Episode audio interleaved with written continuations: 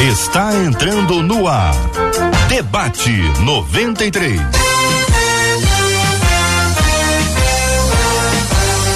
Realização 93 FM. Um oferecimento Pleno News. Notícias de verdade.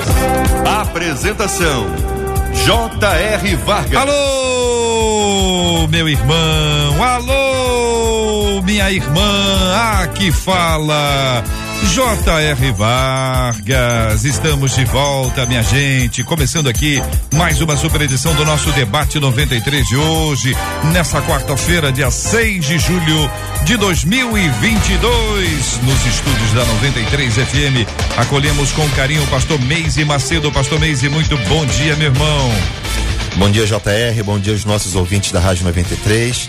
Deus a todos abençoe, essa mesa seleta também que possamos ter uma manhã de muito aprendizado na presença do nosso Deus. Amém. Pastora Virgínia Estevão também aqui nos nossos estúdios. Bom dia, bem-vinda, pastora Virgínia. Bom dia, JR. Bom dia, ouvintes. Uma bênção estar aqui com vocês.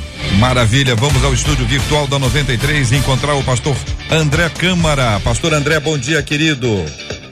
Bom dia, JR, pastora Virgínia, pastor Mas, é muito bom estar com vocês no debate hoje, vai ser edificante, muito bom estar aqui. Alegria, minha gente, são 11 horas e 3 minutos. Marcela Bastos, muito bom dia. Bom dia, JR, bom dia aos nossos queridos ouvintes, nossos amados debatedores, já estamos aqui, ó, ligados nos nossos ouvintes, através das nossas redes sociais, corre lá no nosso Facebook, lá no nosso chat, Rádio 93.3 FM, o Facebook, conversa com a gente pelo chat. A mesma coisa no chat lá do nosso canal do YouTube, vai lá. 93 FM Gospel, o nosso canal. Estamos aqui ligadinhos em você do mesmo jeito que aqui, ó. WhatsApp 21 96803 8319 21 96803 8319. Muito bem, hoje você pode participar com a gente também pelo Instagram. Você que gosta do Instagram, tá no Instagram da 93, já segue ali o Instagram da 93. Tem novidade, tem informação, tem promoção, tem um monte de coisa bem legal. E ali você hoje também pode participar trazendo a sua opinião. Você pode opinar, tra trazendo ali o seu olhar, seu comentário, perguntas que você eventualmente tenha sobre o programa de hoje, sobre o nosso tema. Fique muito à vontade, é mais uma porta que se abre nessas multiplataformas da 93 FM para nós estarmos assim mais pertinho, interagirmos ainda mais no debate 93.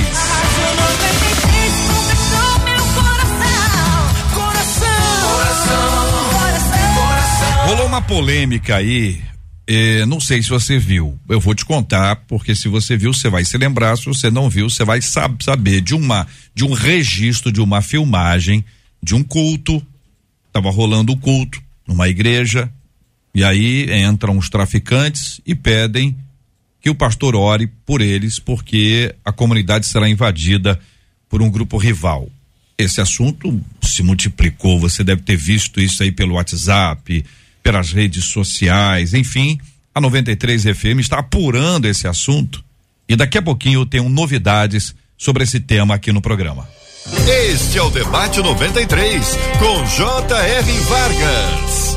O que a Bíblia quer dizer quando afirma em Gálatas que foi para a liberdade que Cristo nos libertou? O que é essa liberdade de Cristo? Para que Cristo nos libertou? É possível rejeitar essa liberdade e nem perceber? Dentro desse passo a passo, queridos debatedores, começando com o pastor Meise, o que a Bíblia quer dizer quando afirma em Gálatas que foi para a liberdade que Cristo nos libertou? Bom dia, JR, mais uma vez. Nós entendemos que essa liberdade conquistada na cruz é um dos benefícios mais sublimes da nossa salvação. Então, se a gente pegar o contexto do capítulo 5 de Gálatas e do livro inteiro, a gente percebe que na igreja da Galácia havia um grupo de pessoas que entendiam que a salvação se dava pelos rudimentos da lei, pela circuncisão. Então, quando o texto fala dessa liberdade, o texto está dizendo que a gente não precisa de absolutamente nada, senão da graça e da misericórdia de Deus. Não que essa liberdade vai dizer para nós que a gente pode fazer aquilo que nós quisermos. Não, eu acho que a liberdade, ela pressupõe limites. Por outro lado, nós entendemos que para sermos amados, aceitos e salvos, e salvos por Cristo, nós precisamos tão somente dele. Então, liberdade é esse benefício conquistado na cruz que nós temos na presença do Senhor e que faz com que a gente tenha um coração alegre no serviço do Senhor e faz com que também a gente entenda a suficiência de Cristo para nossa salvação. Então, liberdade é, é, é isso, é esse benefício conquistado por Cristo na cruz do Calvário, que eu diria também que é fruto da libertação, porque liberdade tem a ver com aquele que foi liberto, né? Com essa libertação. Pastora Virgínia, o que a Bíblia quer dizer quando afirma em Gálatas que foi para a liberdade que Cristo nos libertou?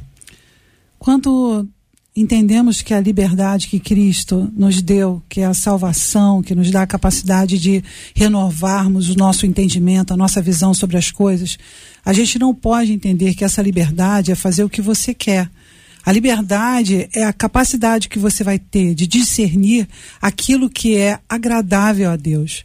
Você passa a ter o limite, o discernimento, a circuncisão no seu coração para que você possa buscar a vontade de Deus. Muitas pessoas usam essa questão da liberdade para, bom, agora eu sou uma pessoa que eu não fico ligada a nada, eu não tenho que fazer nada, eu tenho esse amor com Cristo e eu sou do Senhor, eu tenho essa liberdade e confundem isso, né, com o fato de da graça de você ter recebido a graça, né, dessa dessa liberdade que Deus é, te deu através de Cristo, com a decisão de fazer o que você quer. Então existe uma diferença muito grande de saber o que é liberdade em Cristo. Na verdade, quanto mais liberdade você tem em Cristo, mais você é convencido do discernimento de saber os seus limites e o limite de outras pessoas. Pastor André Câmara, o que a Bíblia quer dizer quando afirma em Gálatas que foi para a liberdade que Cristo nos libertou? Ela quer dizer tudo que a pastora Virgínia e o pastor Meise já disseram. e eu vou chover muito em cima de tudo que eles falaram ah, e aquilo, liberdade, de, alguma, de algum modo, ela é sempre controlada por quem, por quem rege o poder.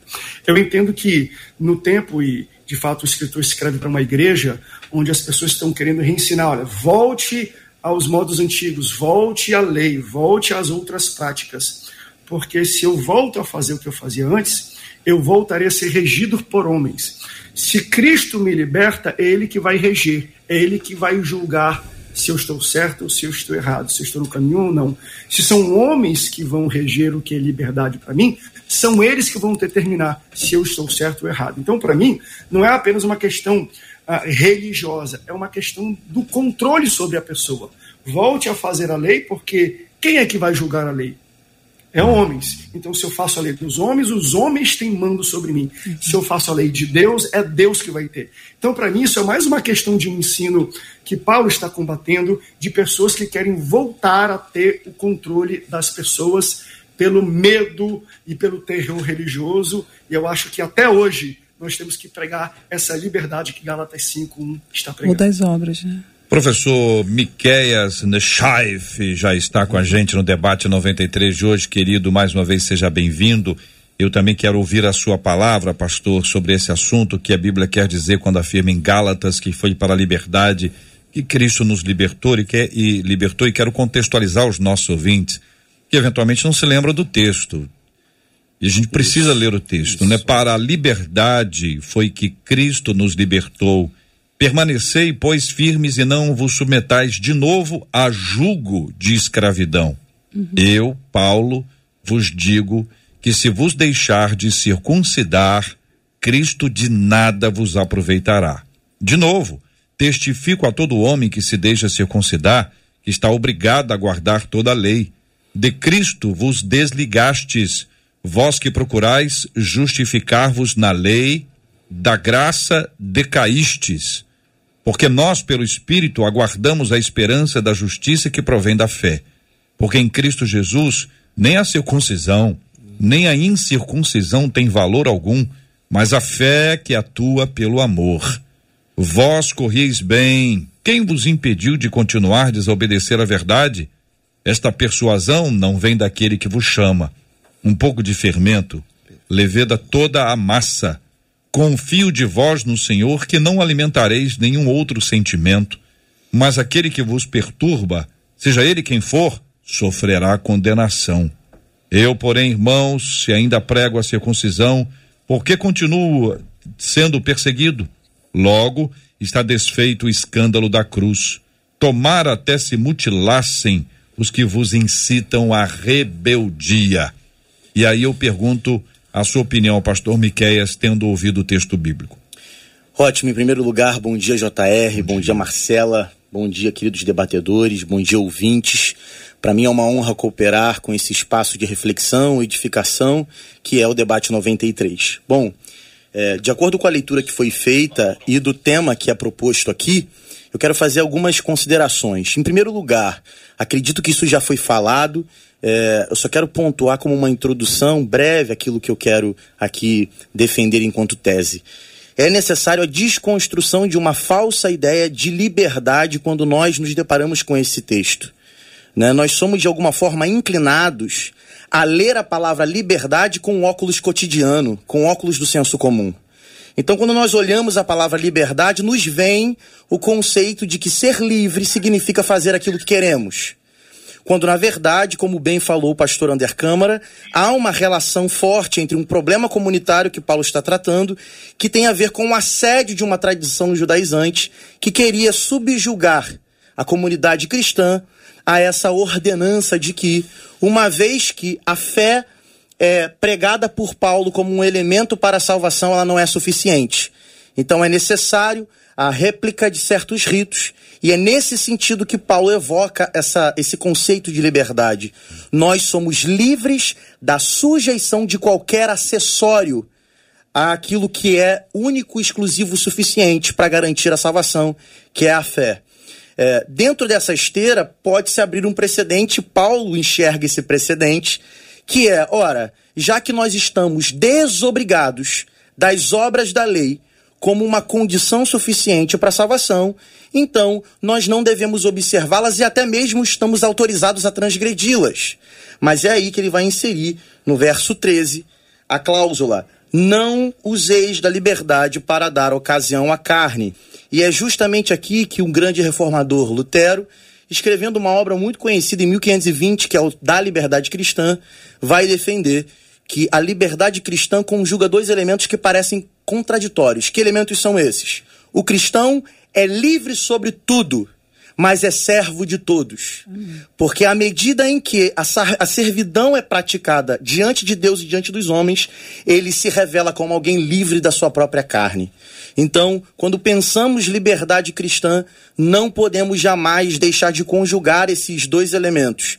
Quando eu me vejo livre, sem ser servo à vontade de Deus e ao serviço aos homens, eu transformo a liberdade na ocasião para que a carne se manifeste. Escravo disso. Muito bem. Então nós temos aqui um texto onde o contexto fala sobre a, um, um acessório, a lei como um acessório para a salvação, Isso. e Paulo está dizendo: olha, gente, é só Jesus. É só Jesus. Não tem outro. Não tem. Nós somos livres, não estamos mais dentro desse jugo. É isso, pastora? Exatamente. Em síntese, é isso. Exatamente. Mas o que acontece é que a pessoa pega isso. Ah, você está livre? Você está livre, então eu não preciso fazer mais nada disso? Então, aí eu quero pedir ajuda a vocês, uh, um passo anterior, para dizer o seguinte: existem muitos movimentos judaizantes. Perfeito. Uhum. E a gente precisa dar uma esclarecida nisso. Quem pode ir a Israel, que vá. Sim. Eu já fui e acho ótimo. Muito bonito. Eu fui três é vezes, lindo. eu quero ir muito mais. Uhum. É bom demais ir estar em Israel, visitar os lugares, estudar a questão da arqueologia. Se Sim. pudesse ficar mais tempo né? estudando, né? seria maravilhoso. E, enfim, aí essa é uma coisa. Aí você trazer os elementos do culto judaico, que aí é outra história. Outra história. Culto judaico. Isso para o culto cristão, e é um movimento que agora talvez não esteja tão forte mais, mas ele está já presente. Está presente. Está presente. foi muito forte. Está presente. Pastor André Câmara, eu quero ouvir inicialmente o senhor sobre esse assunto, querido. O senhor está rindo, né? O senhor gosta, né? Assim, o senhor gosta. É, é, é, porque é tão atual a Bíblia, né? é. né? Nós, uma vez estamos falando aqui, ah, uma carta de Paulo à, à, à Galácia, aos Gálatas. Abra depois a carta de Paulo aos Hebreus. Então, assim, os problemas que talvez a gente começa a viver na igreja no dia de hoje já foram, vamos dizer assim, combatidos, se assim eu posso dizer, na carta de Paulo aos Hebreus. Ele falou, gente, para que voltar para o templo? Para que voltar lá para trás? Se a gente vive diante de uma nova aliança, é, é, é, é um novo momento. Então, é uma preocupação, e eu lembro um outro debate que nós fizemos sobre elementos judaicos em cultos cristãos. O que eu até me coloquei na, na, naquele momento, não tão preocupado, porque muita gente, ah, tá botando marca da aliança, tá botando, tá botando isso aqui. Para mim, essa, eu nem tenho tanta preocupação na questão física, se você for usar isso em metodologia de ensino. Mas eu digo assim, as nossas músicas, a nossa maneira de falar, ela já está se tornando um pouco. Quantos cristãos evangélicos eu vejo hoje bota Dus, não é Deus. Ah, a gente não canta mais Jesus, a gente canta Yeshua. Amém, lindo. Mas eu acho que o maior cuidado que a gente tem que ter daqui para frente um pouco é como isso vai tomando não apenas a nível de ensino, de referência para aprendizado, mas de prática. Então, toda vez que eu, eu, não falo mais, eu vou falar Yeshua, vou falar Shekinah, mas eu não vou. Não, eu sou brasileiro, eu falo Jesus, eu falo em português, eu estou no Brasil. Então, eu acho que é uma preocupação que está descrita aqui em Gálatas, que está descrita na carta aos Hebreus, em tantas outras cartas a igrejas que Paulo colocou, e novamente nós estamos debatendo isso aqui tamanho a preocupação que isso traz e trouxe naquele tempo e continua trazendo nos dias de hoje. JR, não seria a questão de que se você colocar os elementos como óleo, como alguns elementos da visão judaica isso vai deixar você mais puro, isso vai deixar você mais, mais linkado no espírito. Você vai ser uma pessoa mais espiritualizada. Você, o seu espiritual vai ter mais força na tua igreja se você estiver usando esses elementos. Ou seja, você vai trazendo esses elementos para a sua espiritualidade. Quando a sua espiritualidade vem do seu coração se você circuncidar o seu coração, como diz a palavra de Deus, você começa a prestar atenção naquilo que Deus está falando com você e essa relação tem que ser direta. Mas quando você começa a colocar num copo com água, ou você consegue colocar com uma vestimenta, ou você começa a colocar os elementos históricos que são lindos, você precisa respeitar isso. Mas isso não é relação de espiritualidade. Isso é uma, é, é uma relação de um contexto histórico religioso judaico. Então tem que tomar cuidado que a condição sine qua non para essa espiritualidade, de forma erga omnes, não tem a ver com a relação direta com você ter esses elementos para que você possa ser uma pessoa espiritual. Hum. E acredito que isso forme nas pessoas, no povo, nas pessoas, né? Ela vê aquela, aqueles movimentos, aqueles símbolos, então isso dá uma respeitabilidade, dá uma, um respeito que você passa a ter um simbolismo, que a tua relação com Deus está maior, porque você está usando esses elementos. É, é o problema do caráter místico né, do movimento evangélico muitas vezes. É se apropriar dessas tradições com, como meios de transcendência, de se alcançar o sobrenatural, o extraordinário.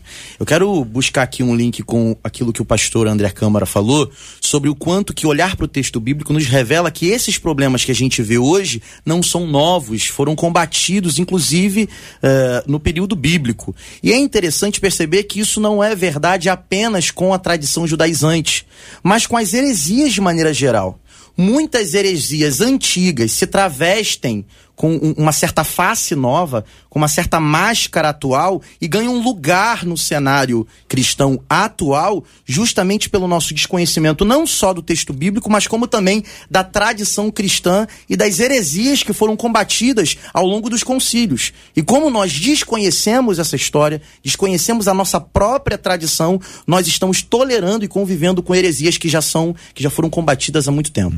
Heresia velha, né? Cara? Exatamente. Tem com a tanta heresia nova, nova aí para poder conversar. o pessoal traz heresia velha. Jota, deixa eu contribuir é aqui. Verdade. Porque o conceito aí, André, de liberdade. Chega aí, André, peraí. Opa. É. O conceito de liberdade está sendo muito mal compreendido e também distorcido. É interessante como é que a gente se torna escravo inconscientemente da onde nós saímos. Exato. Porque esse conceito de liberdade é uma coisa muito importante. Porque, primeiro, a gente deixa de gozar e desfrutar de coisas que não são pecado. Por quê? Porque talvez a gente traz muito dessa coisa do judaísmo, então a gente começa a entender que certas coisas que Deus criou para nossa satisfação é pecado. Por outro lado, a gente vai trazendo muitos elementos dos quais não há necessidade nenhuma. E a gente vai se tornando escravo de onde nós saímos. Então, o conceito da liberdade, ele é mal compreendido, ele é mal entendido. E aí tem aquele texto que é clássico, que é João 8, verso 32, e conhecereis a verdade, a verdade vos libertará. Porque se de um lado a verdade edifica, por outro lado a mentira vai deformando o nosso caráter.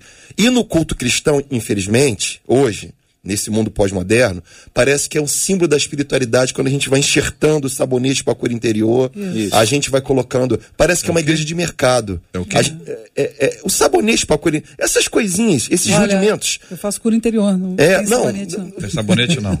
Eu, eu falo do sabonete que você toma banho com ele e você cura por dentro. Isso para muita Já ouvi gente, falar do sabonete do amor. do amor, aí, é novo esse então. É isso aí. Toma o Tem banho, elixir também, né? toma banho e...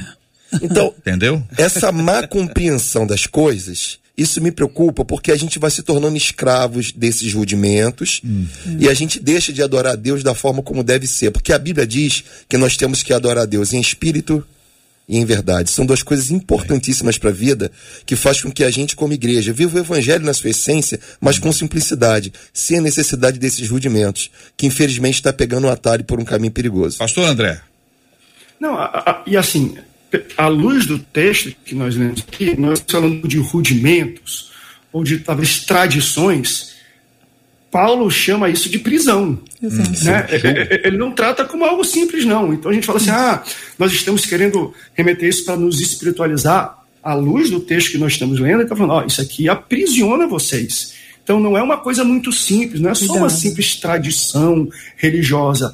É algo que, se for incutido no coração de algumas pessoas, aquilo vai ser uma muleta para as pessoas, aquilo vai ser uma prisão, vai ser uma, uma algema. Então, a gente tem que ter muito cuidado mesmo quando nós falamos um pouco sobre até que ponto podemos remeter a práticas judaicas ou religiosas, porque nós, de certa forma, vamos prender as pessoas e, e isso é muito pesaroso. E claro, eu acho que foi falado pelo pastor Mese de maneira extraordinária, porque quando a gente vai falar de liberdade, como a Bíblia fala aqui, a gente tem que entender de fato o que é liberdade, né? Que foi a primeira fala dele. A gente, se você for perguntar para qualquer pessoa, para você liberdade é o quê? Ele vai falar assim: liberdade é fazer o que eu quero quando eu quero. Sim. Quando eu leio à luz da Bíblia, o que ele está falando é liberdade não é o homem fazer o que ele quer quando ele quer, mas livre é aquele que escolhe não fazer o que quer. Por quê? Porque a gente pensa que não, mas o que mais nos aprisiona é a nossa carne e é o nosso desejo. E tem gente que não sabe dizer não para a carne, ele é preso. Ele acha assim, não, eu bebo quando eu quero, faço quando eu quero, saio quando eu quero, não sei o que quando eu quero. Sim. Essa é a pessoa mais presa, que menos liberdade tem. Tem liberdade é aquele que não faz o que quer. Que isso que é difícil das pessoas entenderem. Né? A- a- a- a- pessoas abrem mão de fazer as próprias abrem mão de fazer as próprias escolhas, na verdade, porque elas não podem fazê-las. A grande maioria das pessoas, por exemplo, que caminha são escravas, elas são escravas ah, do dinheiro. Porque quando eu falo que eu sou escravo, quer dizer que tem um senhor que manda, é um senhor que ordena. Dinheiro é um senhor, status é um senhor, fama é um senhor, desejo é um senhor. Então, se eu, se eu não consigo controlar um desejo quando eu acho que posso, eu estou sendo escravo dele. Então, se eu faço tudo o que eu quero na hora que eu quero, eu sou o maior prisioneiro de todos. Agora, queridos, essa, essa questão que envolve, que o pastor André trouxe, é, da pronúncia, em vez de Deus, falar dus, que tem um apóstrofo Szinho em cima, é, não falar o nome de Deus, ou o nome de Cristo, né, o nome de Jesus, pronunciar Yeshua. É, esse tipo de linguagem, esse é uma questão de vocabulário que faz parte de uma, um, um, um, um complexo cultural religioso, tem uma série de elementos. E este elemento é muito importante. O elemento visual é importante, seja aqueles elementos que ali estão. Em alguns lugares tem até a bandeira de Israel. Eu não sei o que tem a ver a bandeira de Israel com a Bíblia. Porque poderia ser a bandeira de qualquer país. Porque no, no assunto de Israel não é o, o, a, a nação no sentido cívico aí, né? Mas a nação no né? sentido povo. É o povo, o povo de Deus que ali está. Bom, aí você tem os elementos musicais, que alguns elementos musicais ganharam, ganharam Bop, hein? Chofar. Chofar, Chofar. chofar foi, chofar arrebentou. É, teve- foi. Numa Tem uma época, que top. teve, né? Agora não, né? Uns Agora, 10 anos atrás. agora não, mas chofar, o André gosta. O André gosta. Eu gosto de ver o André rindo, porque o André é do meio. E O André é do meio. Então o André sabe exatamente o que significa esse tipo de repercussão, né, André? Aí o seguinte. É do meio da comunicação, deixa eu explicar. Meio da comunicação. Não, meio da comunicação. André é de mídia e entende que isso dá uma repercussão, as pessoas ficam pensando. Por exemplo, visita a Israel. eh, Vocês já foram? Pastora Virginia Miquel já foi? Não, não. Precisa Esse ir. privilégio não. Nunca fui. Nunca foi mesmo? André, já já foi? Estou esperando você me convidar. André, você é meu convidado, tá bom? Nós vamos a Israel. É lindo, você é meu né? convidado. Não sei quando, Como não sei que vai ser. Você é meu convidado. Vamos juntos. Mas é o seguinte, gente. Por exemplo, tem muitas pessoas que se batizam no Rio Jordão. Exato, mas lá é tudo arrumado para isso. Né? Você ganha até aquela, aquela coisinha branca. Então tá vendo, a pastora tá falando que, que já foi. Então eu queria perguntar à pastora, então, o seguinte, que eu, eu já vi também, mas eu não fui. Não. Não mergulhei, tá certo? Mas eu queria ouvir a opinião de vocês. Estou dizendo isso porque a pergunta tem a ver com, com isso. Até que ponto você chegar? Você já foi batizado nas águas, você foi batizado na piscina, no tanque, no rio, no mar, ou você foi batizado por aspersão, aguinha na cabeça, você foi batizado. Você vai para Israel, aí alguém te leva para o Rio Jordão para você ser batizado lá. E o que, que significa? É um batismo novo? É uma coisa simbólica e não tem problema nenhum? Ou é uma forma de aderir a esta onda que nós estamos discutindo aqui? Vou começar a pastora Virgínia, né? Lógico. Puxou aí, já falou da roupa. Não só roupa, você não imagina quantas coisas tem lá para você. O óleo, o óleo de alegria, o óleo disso, o óleo daquilo.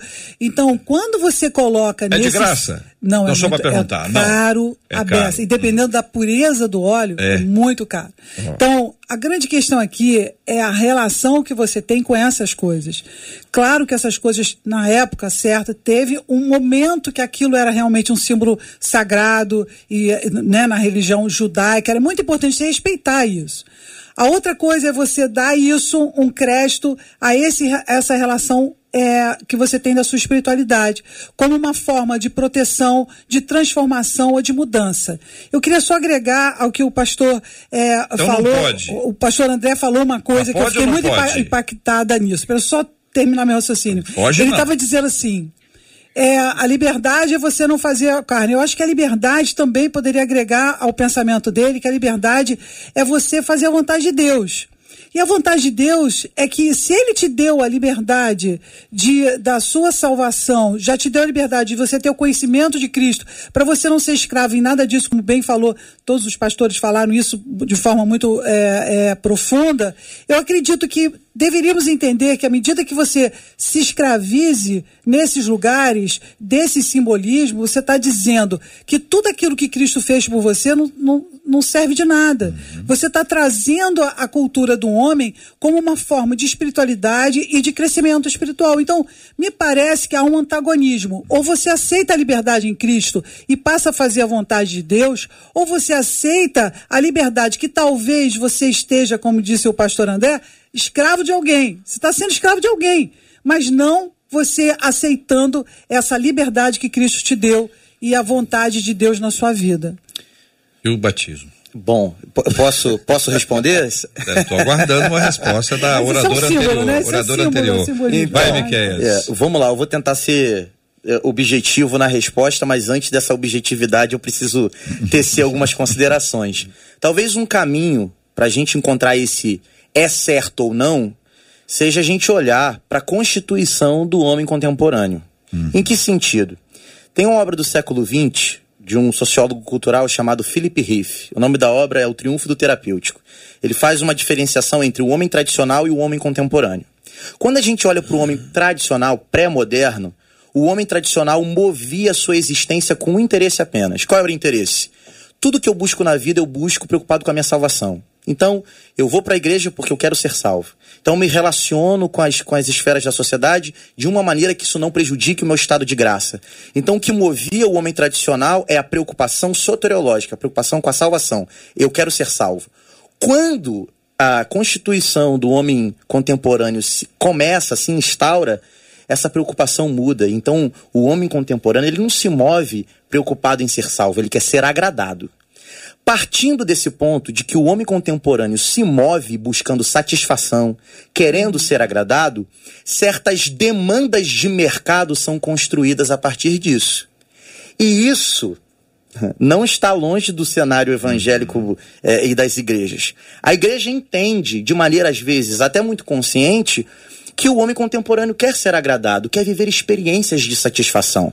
E é aí que entram espaço, é aí que se cria espaço para esse tipo de batismo no Jordão, é, e, e, coisas afins. Hum. O valor não é espiritual, o valor não é sacramental. O valor é proporcionar ao homem uma experiência de satisfação, que é dar a ele essa experiência de mergulhar aonde Jesus mergulhou. Mas o valor é apenas satisfatório, o valor não é espiritual. Muito bem, são 11 horas e 32 minutos na 93 FM. 93 FM. A Rádio do Povo de Deus. Marcela Bastos, vamos compartilhar com os nossos queridos ouvintes é, a respeito daquele vídeo que foi, é, que viralizou internet afora aí, com uma, uma invasão à igreja, quer dizer, não é uma invasão, né? Ali na, naquele vídeo, os traficantes estão do lado de fora e pedem com todo respeito. Né? Descreva aí pra gente. É, o vídeo que se tornou viral aí é que um suposto traficante entraria, entrava nessa igreja, pedia ao pastor oração antes de participar de uma guerra com uma facção rival. E, na verdade, isso aí foi o trecho de uma peça que acabou viralizando. A igreja é o Ministério Tempo de Avivar, uma igreja pequena aqui no Morro do Borel, aqui na Tijuca. E segundo a pastora Isa Cruz, nós também tentamos contato direto com ela e não conseguimos. Eu estou me reportando aqui a uma matéria feita pelo UOL. A pastora Isa Cruz disse que essa gravação aconteceu no dia 12 de junho que foi em comemoração ao Dia do Pastor e foi encenada por integrantes da congregação. Abre aspas, eu vou dizer o que a pastora disse. Foi uma peça de teatro referente ao Dia do Pastor, gravada no segundo domingo de junho. No final da história, esses traficantes aí se convertem. E aí a pastora disse que ela não é muito das redes sociais e ficou, acabou tomando ciência da repercussão do caso. E ela disse assim: a todo momento alguém me manda o vídeo. E ela disse assim: eu não tenho nenhuma preocupação com a divulgação das fotos, ou da, do, do, das imagens. E ela disse assim: nós ficamos tranquilos, porque realmente foi uma peça. Hum. E acho, diz ela, que não foi divulgado o vídeo inteiro. Quem aparece no vídeo, JR, hum. o pastor que é pedido a oração, é o pastor Alan Mendes, que é o presidente e é marido da pastora Isa. Aí ele disse assim: em nenhum momento eu acreditei que a chegada dos, dos, supostos traficantes fosse uma situação real. Ele não sabia qual era o teor da peça.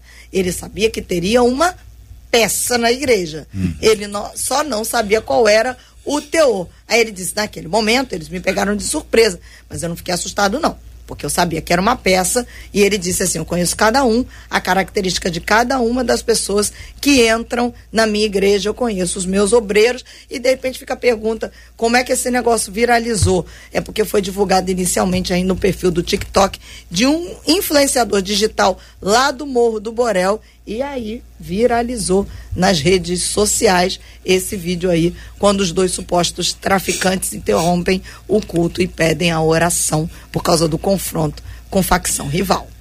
Isso então, pode dar ideia, hein? Vamos, dar ideia. vamos ficar na tela e vamos ouvir os debatedores. Pode ser que eles tenham perguntas ou comentários. Fiquem à vontade, porque nós estamos em contato direto com a pastora. A pastora não está respondendo agora, já respondeu. Ela já foi ela que respondeu anteriormente. Não sei se foi ela exatamente. Mas é o número mas dela. Quem respondeu, o número é dela. É o número é. dela. A gente está em contato e tal. Naturalmente estão sobrecarregados e aí tem, meu Deus, pressão por todos os lados é. e, e, inicialmente isso foi apresentado como fato, né? Hum. E, e aí surgem muitas histórias, comentários, observações, etc. Então aí, alguém quer comentar? Fica à vontade. É, eu só vou fazer um comentário sobre, não o caso específico, mas o que ele nos proporciona pensar, né? Antes de toda essa proliferação de transmissão ao vivo, de celular na mão, de gravar vídeo, alguma coisa como essa acontecia na igreja e ficava no seio da igreja. Hoje em dia, com todo mundo com uma câmera no bolso, nós precisamos sempre refletir sobre a possibilidade de alguma coisa que acontece no seio da igreja não ficar no seio da igreja, haja vista. Que está sempre alguém é, filmando, né? tem sempre alguém gravando. Então, isso nos coloca a reflexão sobre uma preocupação eclesiástica. E qual preocupação? Se isso que está acontecendo no seio da igreja for divulgado, quais possíveis interpretações podem ser dadas a isso? Então, é só esse ponto aí, na verdade, é mais uma problematização do que uma resposta. Me pois deixa aprofundar claro, André. Ah, Oi, André. Um pouco nessa polêmica, porque a pergunta é que, para mim, já chegaram várias pessoas na minha igreja, pastor, se fosse lá, você oraria, você abençoaria as pessoas. Mas sabe o que eu respondi para as pessoas? É, quantas vezes nós não fomos até Deus pedindo bênção de Deus para coisas esdrúxulas nossas? Coisas absurdas nossas. Né? Porque a gente, a, a gente parar para pensar, é um absurdo ele pedir para Deus abençoar um, um, crime. E quantas vezes nós, às vezes, estamos aqui, Senhor, abençoa isso, abençoa aquilo, que diante dos olhos do Senhor é algo temerário. Então, assim, será que nós que não somos aqueles traficantes, né? Aí, aí a pessoa, o pastor está me chamando de traficante. Eu falei, não sei, eu não ando ouvindo sua oração. É muito fácil. Mas nós, às vezes, fazemos o que os traficantes fizeram, gente. É, enxergar isso por dois pontos de vista, né? um fake news, né? Olha o perigo que já está nas exatamente. igrejas e a coisa está acontecendo agora, assim, já não se respeita mais nada, é isso mesmo. Interessante, pastor, que a igreja não disse que foi que a igreja quando quando não disse nada, não disse a nada. igreja não disse uhum. nada. E aí, não é isso? A igreja, aí depois, depois alguém pegou e disse que houve uma invasão. Tanto que qualquer um que buscar no Google vai poder invasão de tra, já vai aparecer o vídeo. Uhum. É o primeiro vídeo que tá, porque bombou. E inclusive, JR, ah. a polícia chegou a confirmar que Gente. a invasão havia sido real, porque estava acontecendo uma invasão, quer dizer, não uma, invasão, uma ação ah, policial sim. na Ilha do hum. Governador, em uma comunidade na Ilha do Governador, e aí parece que houve uma associação a, a, a esse fato desse vídeo ali, só que era na Tijuca, eram dois Sim, pontos. mas confirmou o episódio em si, porque aí você tem que avaliar os então, elementos a, que foram... A polícia confirmou dizendo que achava que aquilo era real. Ah, poderia ser real, é, né? O que acontece, irmãos, é o seguinte, queridos e amados. Primeiro, nós temos as armas. É importante Sim. qualquer um falar assim, mas tudo bem, foi uma encenação, mas é aquelas armas. Aquelas armas que o pessoal estava com a arma ali, pediu ajuda ao pessoal, o pessoal participou, e aí nós temos a resposta sobre as armas. É uma, era arma de paintball, gente. Era um ah, fuzil de paintball, não era fuzil de ah, verdade, não, por favor. É. Tá certo? Meu eu, Deus, como não entendo de arma, agora eu, eu desconfiei. Você desconfiou, não. pastor Virginia? É, por quê? Tava... O que que trouxe, o que que... Desconfiou mesmo? Não, não, eu. O que, eu, que chamou a atenção? Primeiro que me chamou a atenção, duas coisas. O, o lapso temporal entre a resposta. O que aconteceu nesse interregno? Agora, a gente precisa tomar cuidado para, diante da situação que aconteceu, ver os fatos. Porque quando você fica só nas notícias, você fica confuso. Buscar os fatos, né? Saber por que a igreja não, não, em sabendo disso, não responder imediatamente. Talvez seja uma igreja que não tenha essa capacidade de mídia, né? Midiática e tal.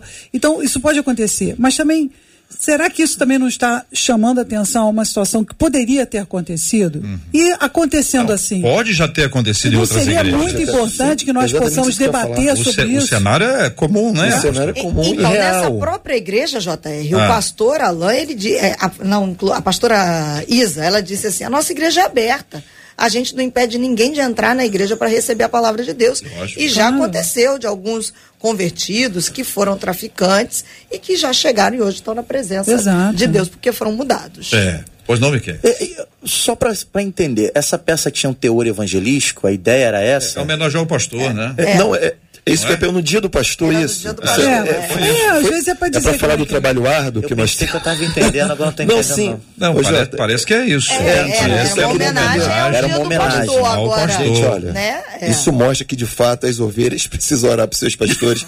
Mas uma coisa interessante, como é que a arte imita a vida real, né? Hum. E aqui, eu, eu, eu coloquei o vídeo aqui agora, são dois minutos. Aqui está um vídeo fora de contexto. Qualquer pessoa que enxergar esse vídeo aqui de dois minutos faz uma interpretação totalmente errônea acerca do ministério pastoral.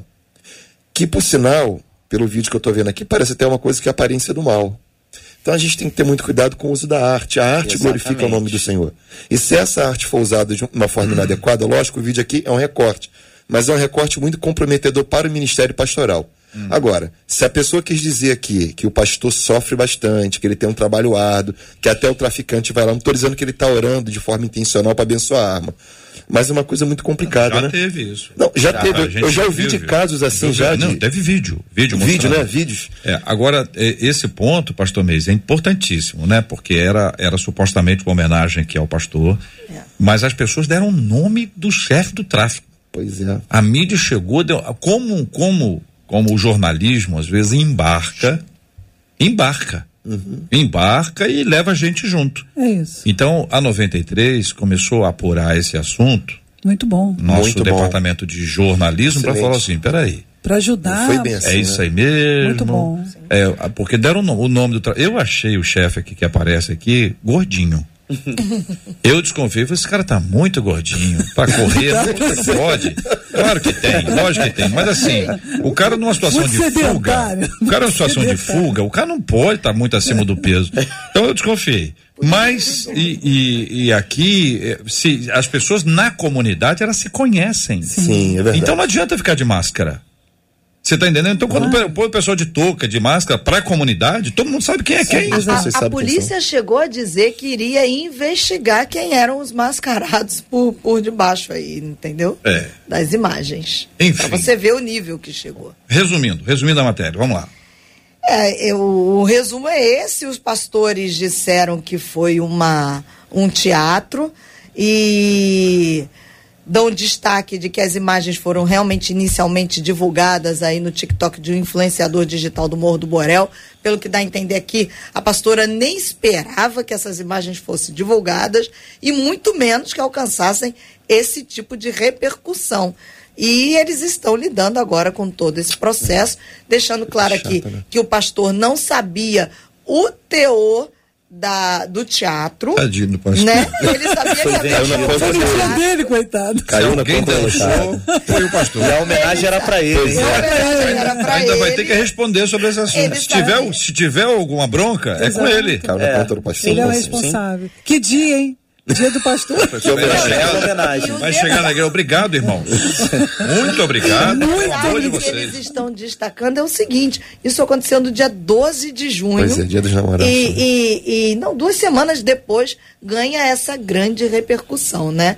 Eles não, não esperavam, não repercutiu logo na própria semana, ou logo na semana posterior, duas semanas depois, quando de repente até isso já nem era mais assunto na própria igreja, e aí toma todo esse vulto que a gente está acompanhando aqui. Abrou. Poxa, mas que, que ótimo é, revelar a, o que está por trás, a notícia verdadeira, os fatos, né? Os elementos, porque isso pode ser um crime, né? Previsto no Código Penal.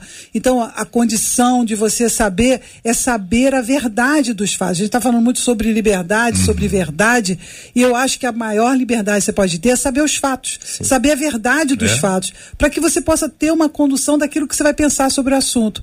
E é interessante que ninguém vai fundo, né? A Rádio 93 tomou a decisão, vou fundo. Bom de vamos descobrir isso e vamos saber. Olha como isso é importante. Alguém que busque pela verdade. É, aí né? você Bom. se lembra de Jesus dizendo: conhecereis a, a verdade, e a verdade vos libertará. É como faz diferença? E a gente volta para o nosso que tema bom, né? aqui para falar sobre esse ponto, que é essa liberdade de Cristo, para que Cristo nos libertou.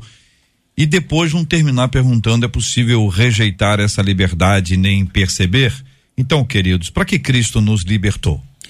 Jota, eu, eu queria falar uma coisa dentro da sua pergunta. Nos libertou para uma vida livre. Livre em que sentido? Porque a gente pode ser escravo de uma coisa lícita. Exato. A gente falou aqui do judaísmo, é uma realidade na igreja. Gálatas capítulo 5 fala das obras da carne. Mas tem muita coisa na nossa vida que é lícita, que também pode nos escravizar. Como prazer, como sexo, dentro do casamento mesmo, mas pode ser uma escravidão, o entretenimento, um carro, o dinheiro. Eu acho que ao longo da vida tem muitas coisas lícitas que ingessam a nossa vida e que causam escravidão. Talvez quando a gente pensa na ausência da liberdade, de ser escravo, a gente pensa muito naquilo que é pecado. Mas pode ser que uma coisa que é boa, que é lícita, que é Bíblia, uma vez que a gente, bíblica, uma vez que a gente faça mau uso disso, isso também pode escravizar a nossa vida e é um ponto que talvez a gente pense bem menos. Não, isso aqui é uma coisa legal, eu estou fazendo certo. Será que está fazendo certo? Ou será que nós somos escravizados por aquilo que aparentemente existe, é aprovado por Deus e por Cristo? Então, liberdade é um benefício dado por Deus. Nós somos livres em Cristo Jesus, entendendo que a nossa liberdade tem limite, inclusive para dizer sim e não. Porque desde o Éden, por exemplo, na árvore do conhecimento do bem e do mal, acho que não tinha cerca nem muro né? Deus propõe para o homem: se você comer, vai acontecer isso. Então, o fato da pessoa ser convertida não quer dizer que ela perde a liberdade, muito pelo contrário. Mas a verdadeira liberdade quando a gente impõe limite. Porque tudo que nós fazemos, nós fazemos para a glória de Deus. Quer comamos, quer bebamos, quer façamos qualquer outra coisa. Liberdade é fazer qualquer coisa que seja para a glória de Deus. Queria só ressaltar a questão de quando a gente fala sobre o simbolismo judaico, que a escravidão do, do judaísmo, não queremos reportar que o judaísmo é uma escravidão. Nós queremos dizer que um cristão que usa esses símbolos para que eles possam se espiritualizar, como de fato na religião judaica há os elementos que eles precisam viver para que eles possam se atuar no, na sua espiritualidade, é você confundir as coisas. É você dar um símbolo a uma situação àquela espiritualidade que não tem. Não tem o, o não existe o poder sobre o óleo é, é, se, vo, se você der esse símbolo poder e não a Cristo, isso é algo que você precisa. Então, só para respeitar esse elemento, para as pessoas entenderem que nós estamos falando aqui.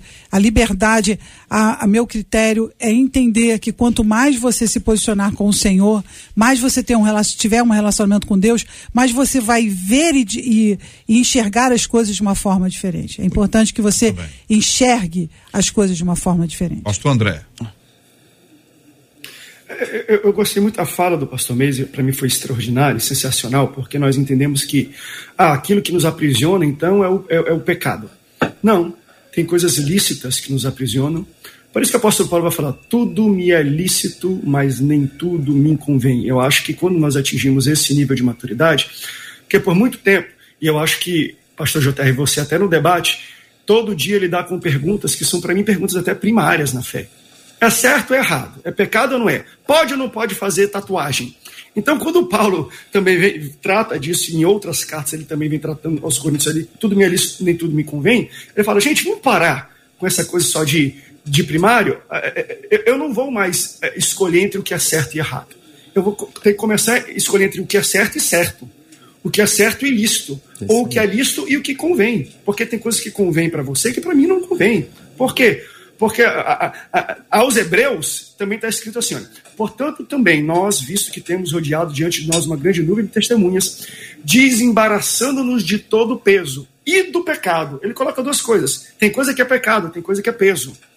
O peso não é pecado, mas ele, ele não me deixa correr a corrida que está proposta para mim. Então, se Deus me chamou para o ministério pastoral, tem coisas que para você é lícito, que para mim também é não é errado para mim, mas não vai convir para mim. Por quê? Porque Deus me chamou para essa corrida e eu não posso ter peso nessa corrida. Então eu entendo que a gente tem que sair também do nível de o que, é certo e errado para o que, que é certo e convém. E acho que tem um terceiro nível ainda. O que, que convém que não é sábio? Eu acho que hum. existe o um nível da sabedoria. Isso aqui me convém fazer. Mas é sábio eu andar com essas pessoas? Hum. É sábio eu entrar nesses ambientes? acho que a gente tem que, além da conveniência, ir para a sabedoria. Uhum. Então, para mim, para que, que Deus me liberta? Para eu ter esse senso crítico de escolher não fazer o que é lícito, não é o que é pecado. Uhum. Ele não veio só para me libertar do pecado, ele vem para me libertar ainda do que é lícito, né? do que convém para que eu possa alcançar o que é sábio diante dele. Então, para mim, liberdade não é fazer o que eu quero, liberdade é escolher não fazer o que eu quero mesmo sendo certo e lícito. Perfeito, pastor, perfeito. Ainda é, lançando luz sobre essa questão da, das tradições judaizantes, é, eu acho que ficou evidente que quando Paulo trata dessa liberdade cristã, Paulo tem um alvo, e esse alvo é combater essas forças judaizantes. E a, a Paulo ele finca a estaca afirmando que a fé não precisa da lei como acessório para garantir a salvação do cristão. Isso acho que está muito claro. Só que isso pode nos conduzir para uma outra heresia quando não compreendida adequadamente. Por quê? Ah, então tudo bem. Já que a lei não é mais necessária para a salvação, então apaguemos a lei. A lei não existe mais, não há valor algum na lei. Inclusive, podemos até olhar com desdém a tradição judaica. Então, uma pergunta que se faz é: qual é a relação correta que a gente deve estabelecer com a lei? Porque uma outra heresia que surge da negação total da lei, de qualquer valor da lei, é o antinomismo, que também é uma heresia que foi combatida ao longo da tradição cristã. Então, a própria epístola aos Gálatas responde qual é o verdadeiro valor cristão que deve ser debitado à lei, que está em Gálatas capítulo 3, versículo 24, que é de maneira que a lei nos serviu de aio para nos conduzir a Cristo. Uhum. Então, como é que o cristão se relaciona com a lei? A lei mostra a minha insuficiência. A lei mostra o quanto eu não, eu não tinha liberdade de exercer uma escolha por Cristo, de caminhar em direção a Deus. Uhum. E a graça me possibilita essa liberdade de olhar para a lei e perceber que sou insuficiente, mas através da fé sou salvo. Pastor Meise, é possível rejeitar essa liberdade e nem perceber? Sim, é possível rejeitar a liberdade de uma forma muito imperceptível. É só a gente fazer uma introspecção acerca do nosso modo de viver. Como eu falei ainda agora, a gente pode estar sendo escravizado por uma coisa lícita. Pode ser que aquilo que eu acho que eu estou fazendo para a glória de Deus, pode ser que esse algo esteja me escravizando. Por quê? Porque eu posso ter perdido o domínio sobre isso. Tem muita gente que se permitiu ser escravizada de uma forma inconsciente. Porque um dos problemas da escravidão é porque a escravidão toma a nossa consciência. Quando a nossa consciência é livre e é liberta, nós temos a visão espiritual acerca de tudo. Nós não somos dominados pelos nossos impulsos, pelos nossos desejos. Então nós entendemos que a nossa vida é dominada por Cristo, mas é possível sim que sejamos dominados sim por tudo isso de uma forma inconsciente. São 11 horas e 53 minutos. A Bíblia diz em Provérbios 18:8 que as palavras do maldizente são doces bocados que descem para o mais interior do ventre. Em Provérbios 26, 20, diz: Sem lenha o fogo se apaga, Opa. e não havendo maldizente, cessa a contenda. E ainda Provérbios 6, 16 a 19. Seis coisas o Senhor aborrece, e a sétima a sua alma abomina: olhos altivos, língua mentirosa, mãos que derramam sangue inocente, coração que trama projetos iníquos, pés que se apressam a correr para o mal, testemunha falsa que profere mentiras e o que semeia contendas entre irmãos. Diante desses textos, como devemos lidar com o maldizente? Conhece? Conhece alguém? Hein, ouvinte? Conhece? Que isso, igreja. Amanhã, hein? Esses e outros assuntos estarão, se Deus quiser, amanhã a partir das 11 horas da manhã em mais uma super edição do nosso debate 93. Pastor André Câmara do Centro de Convenções da Assembleia de Deus em São José dos Campos. Muito obrigado, querido. Forte abraço. Obrigado, JR. Obrigado, pastor Miquel, pastor Meise, pastor Virginia. Uma, uma, honra estar aqui com vocês e todos os ouvintes da nossa querida Rádio 93. A paz do Senhor, muito obrigado pelo convite. Pastora Virginia Estevão, da Igreja Semente de Fogo em Botafogo. Bom dia, muito obrigado, pastora. Obrigada, JR, todos os debatedores, a querida Marcela. Queria agradecer aos ouvintes do Ministério de Cura Interior, na qual faço parte há 30 anos. Pastor Meise Macedo, pastor auxiliar da Primeira Igreja Batista de Irajá. Obrigado, obrigado JR. meu irmão. Obrigado à Rádio 93, obrigado aos nossos ouvintes. Queria mandar três abraços aqui. Um abraço para Alicia, que completa hoje 13 anos de vida. Deus abençoe sua vida, Alicia. Um abraço para a tia Ângela, lá da PIB de Irajá, que está nos ouvindo. E um abraço para o Everton, que acabou de pedir aqui um abraço, que a gente transmitisse um abraço para ele. É, Deus a todos abençoe. Miqueias Nechaif, professor e líder regional de jovens da Igreja Metodista Wesleyana. Muito obrigado, meu irmão. Muito obrigado, JR. Que, que, que felicidade ver que a pronúncia tá tão fluida do meu, meu sobrenome. Deus do céu. gratidão, JR, gratidão, Marcela, gratidão, queridos debatedores, gratidão aos ouvintes. Quero mandar um abraço para minha família, meu pai, minha mãe que estão lá ligados e a todos os amigos. Para mim é sempre uma honra cooperar com o Debate 93. Alegria, meu irmão. Marcela, muito obrigado. Encerro com a fala dos nossos ouvintes pelo WhatsApp, uma delas dizendo que debate edificante e pelo YouTube, um outro disse pastores abençoados no debate de hoje e uma graça de Deus, sábios e incríveis, encerra a Karina também pelo YouTube. Muito obrigado, obrigado, gente. Que Deus abençoe a vida de cada um de vocês, que sejam fortalecidos no amor e no poder do Senhor. Nós vamos orar juntos nessa hora, com carinho de todos os nossos ouvintes, pelo tema que nós conversamos hoje. Fomos chamados para liberdade e não para sermos aprisionados. Não faz sentido nenhum você estar preso, ser liberto e voltar para a prisão. Qual a lógica que tem nisso? Nem a lógica ajuda a gente a trabalhar esse assunto, pelo contrário nós somos livres em Cristo Jesus. Temos orado todos os dias pela cura dos enfermos e também por consolo aos corações enlutados. E hoje vou mencionar com carinho a família do querido pastor Sérgio Furtado, chamado a noite, na noite passada a presença do senhor Ilka e seus filhos e toda a família e todos os amigos que nessa hora se unem em oração, pedindo consolo e agradecendo a Deus pela vida de um grande homem de Deus. Pastor Meise vai orar conosco, vamos orar juntos, clamando pela graça e pelo poder de Deus sobre todos nós. Senhor nosso Deus e nosso Pai, nós te glorificamos pelo tema tratado nesta manhã.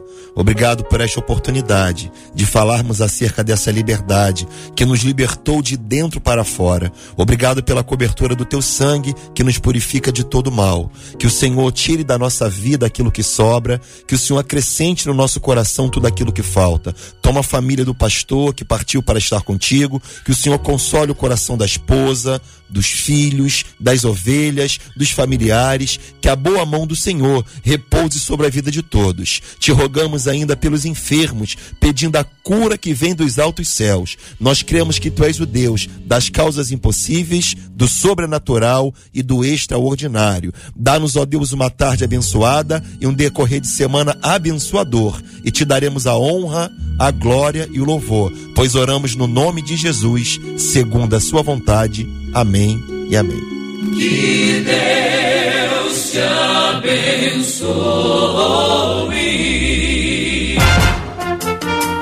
Você acabou de ouvir Debate 93.